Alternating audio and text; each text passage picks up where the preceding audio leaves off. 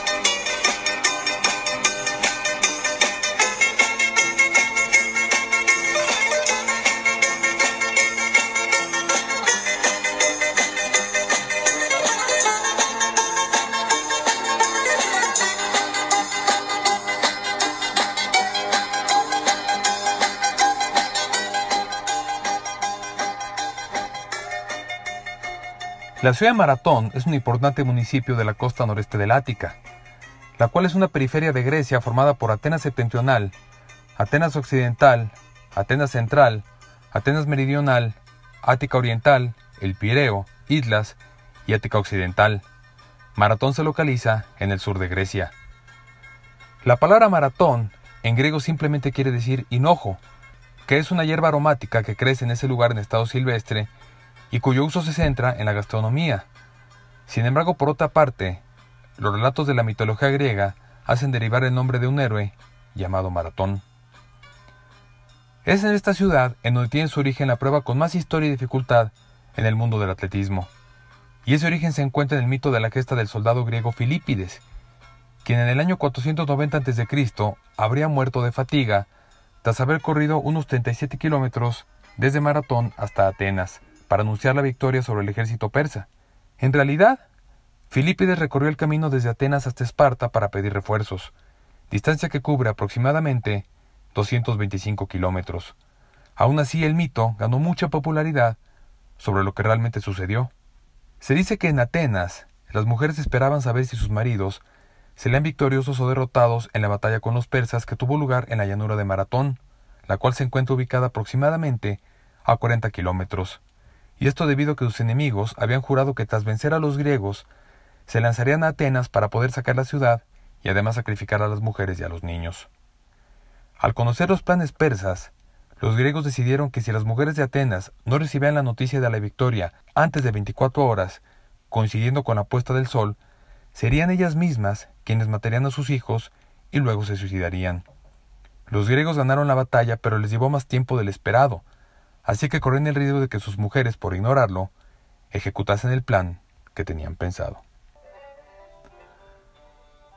El general ateniense Miliciades decidió enviar un mensajero a dar la noticia a la comunidad de Atenas, y es en este punto en donde la historia y la leyenda se mezclan. Filipides, además de haber estado combatiendo un día entero, tuvo que recorrer una distancia de entre 30 y 35 kilómetros para dar la noticia, puesto que la ciudad de Maratón está al noreste de Atenas a no mucha distancia.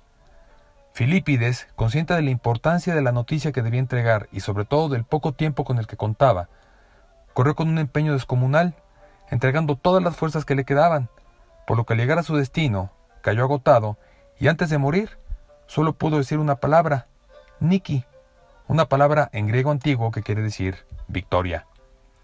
El historiador y geógrafo griego Herodoto, quien está considerado como el padre de la historia en el mundo occidental, dio otra versión sobre lo sucedido y dijo que Filipides fue enviado a Esparta para pedir asistencia militar y poder repeler la invasión de los persas, quienes estaban avanzando hacia Maratón.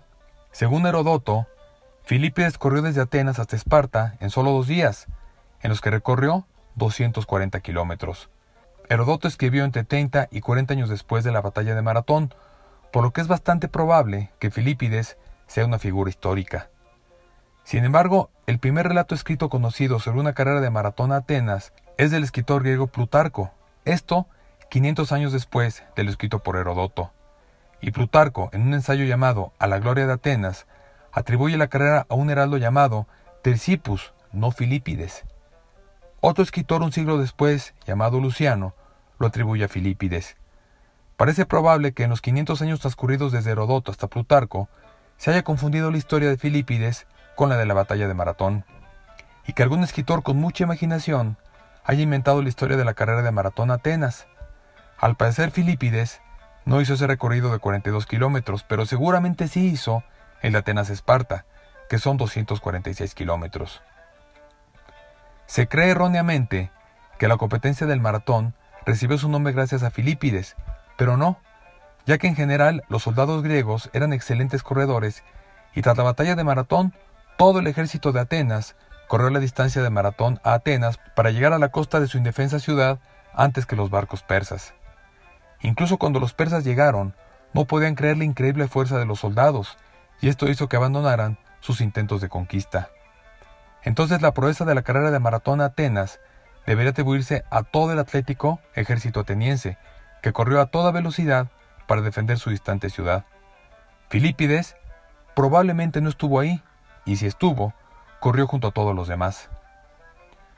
Muchos años después, hasta finales del siglo XIX, un filólogo francés llamado Michel Breal, quien era amigo personal del barón Pierre de Coubertin, propuso que se celebrara una carrera llamada maratón dentro del programa de los primeros Juegos Olímpicos modernos que se llevarían a cabo en Atenas en 1896.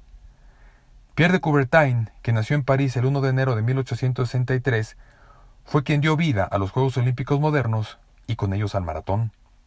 Pierre de Coubertin soñaba con unir en una competición a los deportistas de todo el mundo bajo el signo de la unión y la hermandad, sin ánimo de lucro y solo por el deseo de conseguir la gloria, competir solo por el placer de hacerlo tal y como dice la frase de Edelbert Talbot, lo importante no es ganar, sino competir, frase que es mal atribuida a Pierre de Coubertin.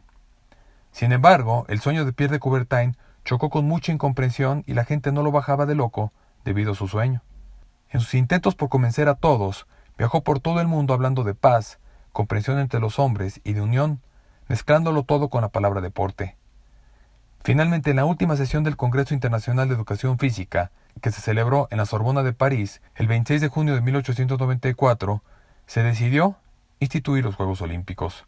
A pesar de esto, en Inglaterra, la idea no fue bien recibida y Alemania reaccionó intentando boicotar los Juegos. Grecia se opuso y su jefe de gobierno, Tricopis, quiso impedir su realización, pues los Juegos iban a salir muy caros para su país. Pierre de Coubertin consiguió que el príncipe heredero de Grecia, el duque de Esparta, intercediera ante el Kaiser Guillermo, emperador de Alemania, y quien además era su cuñado, para que además convenciera a los ingleses y a su propio gobierno. El duque de Esparta consiguió que se emitiera una serie de sellos conmemorativos para conseguir el dinero para los Juegos.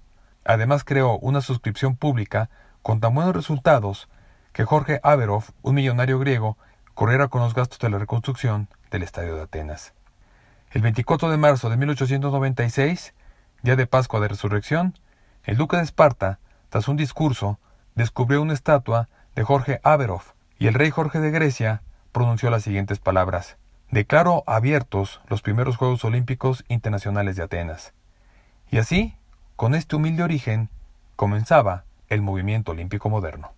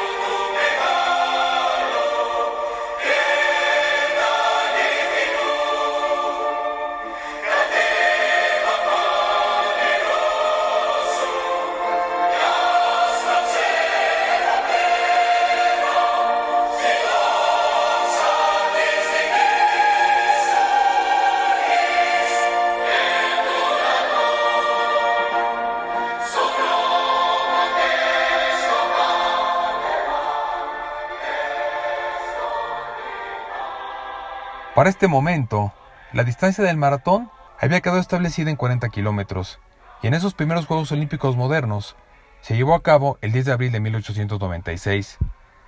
Carrera que comenzó en el polo de maratón y la llegada se realizó en el Estadio Panatinaico.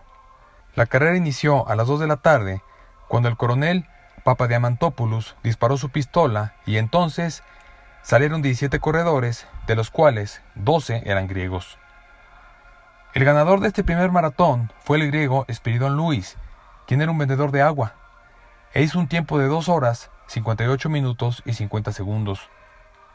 Luis se convirtió en un verdadero héroe local y llama la atención que antes de la carrera permaneció dos días en oración y ayuno. En segundo lugar llegó Carilaos Basilacos, también griego, con un tiempo de 3 horas con 2 minutos. Y en tercer lugar llegó otro griego, llamado Espiridón Belocas, quien sin embargo fue descalificado cuando se descubrió que parte del recorrido lo hizo subido en un coche, por lo que la medalla de bronce pasó al húngaro Willa Kellner. El maratón fue el único triunfo griego en una prueba de atletismo en estos Juegos. La distancia oficial del maratón cambió en los Juegos Olímpicos de Londres en 1908, y esto fue debido a un capricho de la reina Alexandra de Inglaterra, quien era consorte del rey Eduardo VII. Alexandra además no era británica, era danesa. Este cambio en la distancia se debió a que la salida estaba fijada en el castillo de Windsor y la meta en el Estadio Olímpico White City, pero la reina quería que la carrera de maratón terminara exactamente bajo su palco real y no en la línea de meta. Nadie se opuso a este capricho y entonces la distancia en el maratón de Londres de 1908 quedó en 42 kilómetros con 195 metros. Los 2.195 metros fueron añadidos al inicio para que la salida fuera frente al balcón real del Palacio de Windsor. Después de los Juegos Olímpicos de Londres de 1908, las distancias variaron de nuevo, ya que en Estocolmo 1912 fue de 40.200 metros, en Amberes 1920 la distancia fue de 42.750 metros, hasta que finalmente la distancia de 42.195 metros quedó establecida de forma oficial en el Congreso de la Federación Internacional de Atletismo que se celebró en Ginebra, Suiza, en 1921, antes de los Juegos Olímpicos de París de 1924. Solo un año antes de los Juegos Olímpicos de Atenas, comenzó a celebrarse el Maratón de Boston. Esto fue el 19 de abril de 1897, cuando la Asociación de Atletas de Boston organizó un maratón de 39.4 kilómetros cuando celebraban 10 años de su establecimiento como asociación. Es entonces el maratón más antiguo que se celebra de forma continua.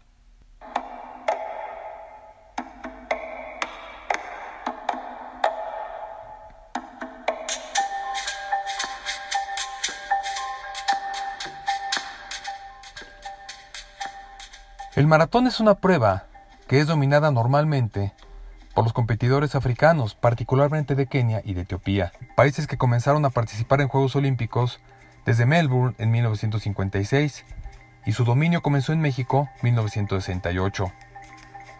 Los corredores de estos países tienen más del 90% de todos los récords en pruebas de media y larga distancia.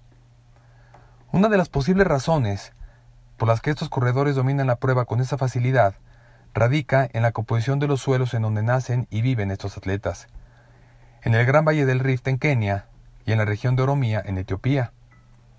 Esos suelos están compuestos en un 48% por oxígeno, un 21.5% de silicio, un 22.8% de magnesio, un 5.8% de hierro, un 2% de aluminio y calcio y un 0.3% de sodio y potasio. Esto hace que los habitantes de estas zonas se alimentan desde muy pequeños con productos derivados de semillas que tienen mucho magnesio, por lo que cuentan con una reserva importante de este mineral en su organismo. El magnesio se necesita en la relajación de los músculos del aparato locomotor, en la relajación de las arterias, en la relajación del músculo cardíaco, el cual tiene que contraerse y relajarse. Entonces, si falta magnesio, el músculo no actúa. Esta idea del magnesio se explica en los libros El magnesio clave para la salud y el magnesio en el deporte. En ellos se dice que las personas que hacen ejercicio físico prolongado saben que la falta de potasio en el músculo provoca calambres, pero casi nadie les ha explicado que la falta de magnesio también. Tampoco saben que este déficit puede provocarles un accidente cerebrovascular e incluso muerte súbita. Además el magnesio ayuda a construir los huesos, permite que los nervios funcionen y es este mineral el que regula la disposición de otros minerales en nuestro cuerpo. El magnesio está presente sobre todo en alimentos de origen vegetal, mayormente en las verduras de hoja verde. Sin embargo, las almendras, las avellanas, el germen de trigo, la soya, los cacahuates, los garbanzos y los pistaches son los alimentos que contienen más magnesio. En la prueba del maratón, es realmente impresionante cómo han ido mejorando los tiempos a través de los años, gracias al talento y a la dedicación de muchos atletas que día con día se entregan en sus solitarios entrenamientos con el fin de superarse ellos mismos. Atletas como los etíopes Haile Gebrselassie, Kenenisa Bekele, Getane Mola, Viranu Legese, Mosinet Geremiu, Tirunesh Dibaba o Ruta Aga, y los kenianos Denis Kineto, Patrick Macau, Emmanuel Mutai, Mari Keltani, la británica Paula Radcliffe, el somalí que compite para Gran Bretaña Mo Farah, o los mexicanos Andrés Espinosa, Dionisio Cerón, Arturo Barrios, Germán Silva, Juan Luis Barrios o Sergio Jiménez, entre muchos más, son la razón de que esta prueba se haya ido haciendo cada vez más corta en duración, con tiempos que hace muchos años se veían imposibles. Actualmente el corredor keniano Eliud Kipchoge es quien ostenta el récord mundial de la prueba, cuando el 19 de septiembre de 2018 en Berlín logró completar la distancia en 2 horas con 1 minuto y 39 segundos. Es también bicampeón olímpico, ya que ganó los maratones de los Juegos Olímpicos de Río de Janeiro en 2016 con un tiempo de 2 horas con 8 minutos y 44 segundos, y también ganó el oro en Tokio con un tiempo de 2 horas, 8 minutos y 38 segundos.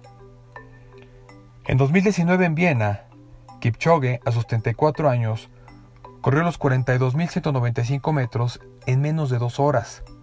Lo hizo en una hora con 59 minutos y 40 segundos. Una marca que sin embargo no fue oficial debido a las ayudas externas que recibió. Fue esta una carrera hecha solo para él, en la cual Kipchoge corrió por detrás de un vehículo que le iba marcando el ritmo para poder llegar a la meta antes de dos horas. Además, iba rodeado por siete corredores, los llamados liebres, que en posición de flecha lo fueron protegiendo del viento. Fueron en total 41 atletas que en turnos de 7 lo fueron protegiendo durante el trayecto. Eliud Kipchoge, a pesar de esto, logró un hecho histórico y declaró, esta carrera, pese a no ser oficial, es para mí más importante que el récord que implanté el año pasado en Berlín, ya que romper una de las fronteras míticas del deporte me permitirá entrar en la historia e inspirar a toda una generación.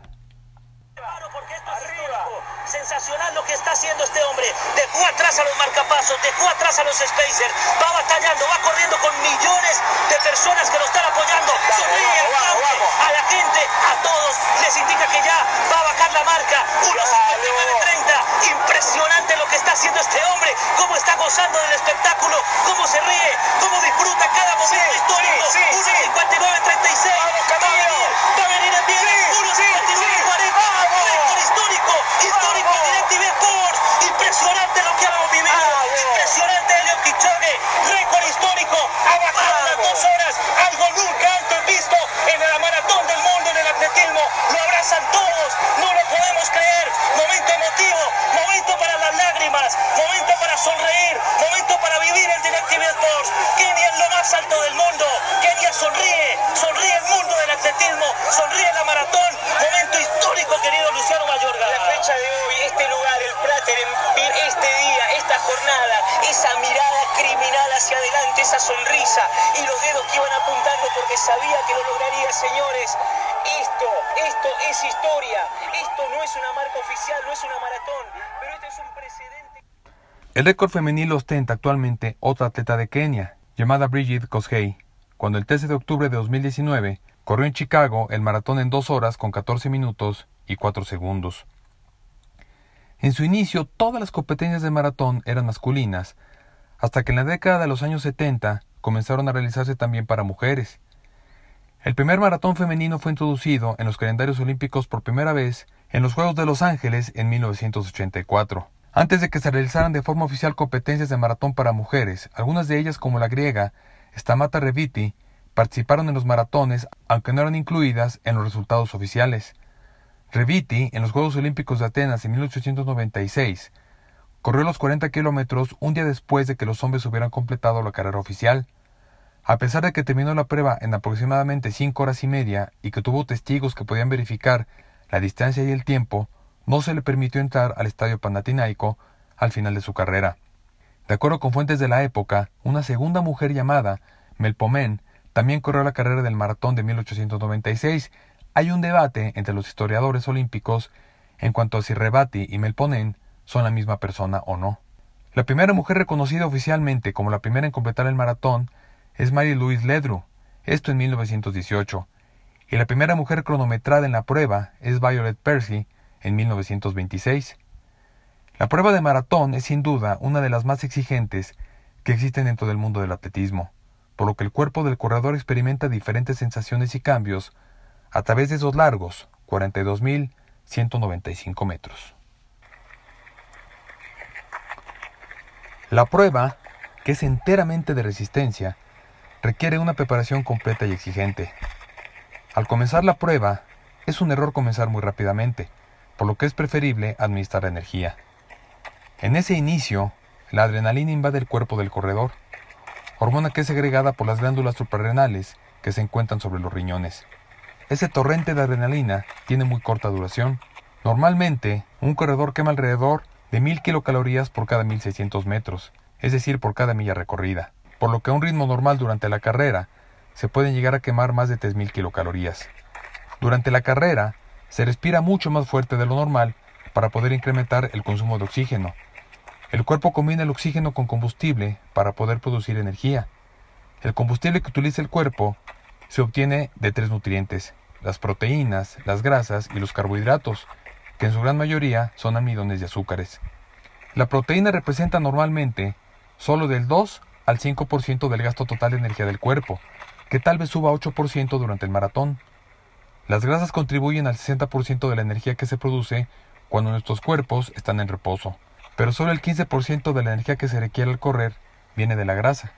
Por lo tanto, un corredor de maratón recibe la mayoría de su energía de la glucosa, que es un azúcar simple que se forma cuando se descomponen la mayoría de los carbohidratos. Los combustibles que el cuerpo prefiere durante un maratón son la glucosa y la grasa, o ambas, dependiendo del ritmo al que se corra y en qué momento de la carrera se encuentre. Durante la respiración, la glucosa se combina con el oxígeno para poder formar energía. Para el corredor de maratón, la fuente de glucosa más efectiva es una gran molécula llamada glucógeno, que se almacena en el hígado y en los músculos. Una persona tiene almacenadas alrededor de 2.000 kilocalorías de glucógeno, lo que es suficiente para correr alrededor de 32 kilómetros. Al iniciar la prueba, el cuerpo obtiene la mayor parte de la glucosa del glucógeno que se encuentra en los músculos. Después, cuando disminuye la cantidad de glucógeno en los músculos, recibirá más glucosa del glucógeno almacenado en el hígado. Para poder aumentar las reservas de glucógeno, se debe de consumir una gran cantidad de carbohidratos, es decir, pastas, pan y cereales, esto desde tres días antes de la carrera. La combinación de entrenamiento y carbohidratos estimula la producción de glucógeno en los músculos. Al correr, se obtiene también energía de un proceso que no necesita oxígeno. Este proceso se llama respiración anaeróbica y durante él la glucosa se descompone en ácido láctico. Este ácido contrarresta los altos niveles de potasio, que es el responsable de la fatiga muscular. Es recomendable mantenerse hidratado, si es posible con bebidas que contengan azúcar, ya que ese tipo de bebidas proveen un estímulo de energía constante. Al beberla, el azúcar es transportada a través del estómago hacia el intestino delgado, donde es absorbido por el torrente sanguíneo. Es también indispensable mantenerse hidratado durante el maratón, ya que el cuerpo se mantiene fresco gracias a la evaporación del sudor. Cuando los carbohidratos se convierten en energía, se pierde hasta medio litro de agua a través de la transpiración. Es por eso que se requiere tomar por lo menos esa cantidad de líquido por hora para mantener el cuerpo hidratado. Al pasar la mitad de la distancia de la prueba, el cuerpo comienza a sufrir los efectos del agotamiento, ya que las reservas de glucógeno han disminuido seriamente, por lo que se deben de buscar otro tipo de combustibles para poder continuar. Al acercarse al kilómetro 30, normalmente se comienzan a sentir los efectos de la llamada pared o el muro. Al comienzo del maratón, alrededor del 75% del combustible viene del metabolismo de la glucosa y 25% grasa. Sin embargo, al llegar a ese muro, a esa pared, esta proporción se invierte y el corredor siente que se han acabado las reservas de glucógeno en el cuerpo. aunque en realidad ese glucógeno nunca se acaba, solamente disminuye. En este momento, cuando las reservas de glucógeno escasean, el cuerpo depende de las grasas para quemar energía. A primera vista, parecería que las grasas son una mucho mejor fuente de energía, ya que aportan 9 kilocalorías por gramo, mientras que los carbohidratos aportan 4 kilocalorías por gramo. Pero al cuerpo le gusta mucho la grasa y no está dispuesto a renunciar a ella tan fácilmente. Incluso un corredor muy delgado tiene la suficiente grasa en su cuerpo para poder correr mil kilómetros. Entonces, ¿por qué son tan difíciles los últimos 10 kilómetros? Esto es porque, aunque una cierta cantidad de grasa genera más del doble de energía que la misma cantidad de glucosa, descomponer cada molécula de grasa requiere cuatro veces más moléculas de oxígeno que descomponer cada molécula de glucosa. Por eso el cuerpo no puede meter oxígeno y transportarlo con la rapidez requerida para convertir suficiente grasa en energía. Al completar la distancia, todas las articulaciones del cuerpo están entumecidas y los músculos duelen debido al exceso del ácido láctico acumulado en ellos. Esto hace que los músculos ya no tengan la capacidad de poder contraerse, y esto lo hacen como una forma de defensa que obliga al corredor a descansar.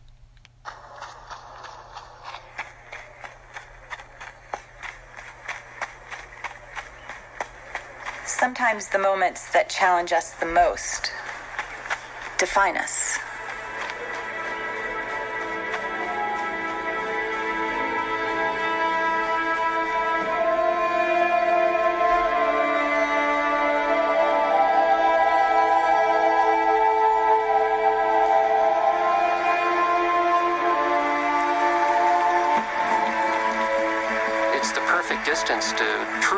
Test the human physiology, basically because of the amount of sugar we can have in our tanks.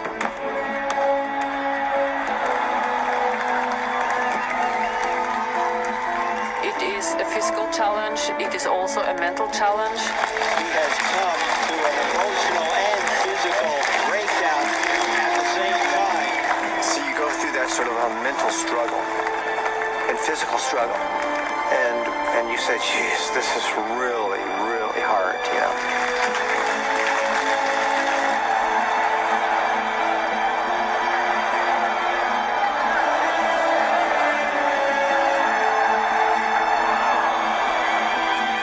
Marathon, I like to say it's almost like life. You're going to hit hiccups and you're going to hit rough periods, but it's about how you handle those and how you come through them.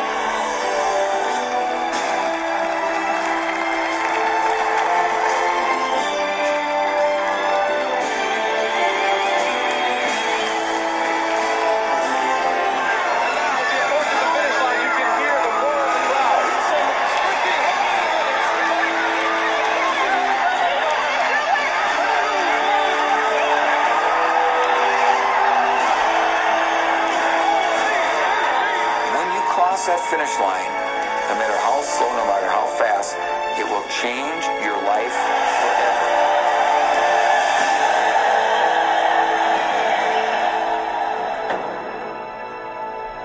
Desde el año 2006 se creó el World Marathon Majors, la cual es una competición internacional de atletismo que agrupa los seis maratones más importantes del mundo, los cuales son los siguientes. El Maratón de Berlín, cuya primera edición fue en 1973 y que actualmente congrega aproximadamente a 40.000 corredores y se celebra en el mes de septiembre. El Maratón de Boston, el más antiguo de todos, y el cual es conocido como el Maratón de los Maratonistas, ya que para poder inscribirse es necesario acreditar un tiempo determinado, de acuerdo con la edad del participante, el cual debe conseguirse en un maratón acreditado para ello. Se celebra el tercer lunes de abril y participan unos 22.000 corredores. El Maratón de Chicago, que se celebra en octubre y que recibe aproximadamente a 50.000 participantes. Su primera edición fue en 1977. El Maratón de Londres se corrió por vez primera en 1981. Este se celebra en el mes de abril y congrega a 49.000 participantes. El Maratón de Tokio es el más moderno de esta liga, ya que se inició a correr en 2007. Y finalmente el Maratón de Nueva York, en el que participan unas 50.000 personas y es por ende una de las carreras con mayor aglomeración. Su primera edición fue en 1970 con solamente 127 corredores. Normalmente se corre en noviembre de cada año. A través de los años, los maratones han dejado ejemplos de perseverancia y de grandeza, y también algunas curiosidades como por ejemplo, en los Juegos Olímpicos de 1908, el italiano Dorando Pietri llegó puntero y en solitario a los últimos 500 metros del maratón. Sin embargo, se cayó muchas veces, por lo que el irlandés Johnny Hayes se le pudo acercar lo suficiente como para poder quitarle el triunfo. Para evitar que perdiera después de todo el esfuerzo, algunos oficiales de la carrera lo ayudaron a cruzar la línea antes que el irlandés. Obviamente esto fue considerado una falta de reglamento y el triunfo fue para Hayes. El récord de maratones consecutivos pertenece al español Ricardo Abad, con un total de 607, es decir que durante 607 días consecutivos, Abad corrió 42.195 metros. En 1977, un niño de 8 años corrió el maratón de Nueva York. Lo terminó en un poco más de 3 horas. En 2011, el hindú Fauja Singh se convirtió en la primera persona con 100 años en correr un maratón, hecho logrado en Toronto, Canadá. Singh comenzó a competir a los 89 años. Dijo que comenzó a correr para poder superar una experiencia traumática, ya que fue testigo de la muerte de su hijo. Singh dijo, sufrí la peor de las experiencias, y entonces comencé a correr como un nuevo enfoque en la vida, y luego comencé a correr maratones a partir de ahí. Fue también este atleta hindú portador de la antorcha olímpica de Londres 2012, y fue también presentado en la campaña publicitaria de Adidas llamada Impossible is Nothing. Fauja Singh dejó también la siguiente frase. El secreto de una larga y saludable vida es vivir sin tensiones, estar agradecido con lo que tienes, evitar a la gente negativa, sonreír y seguir corriendo. She was born in November 1963,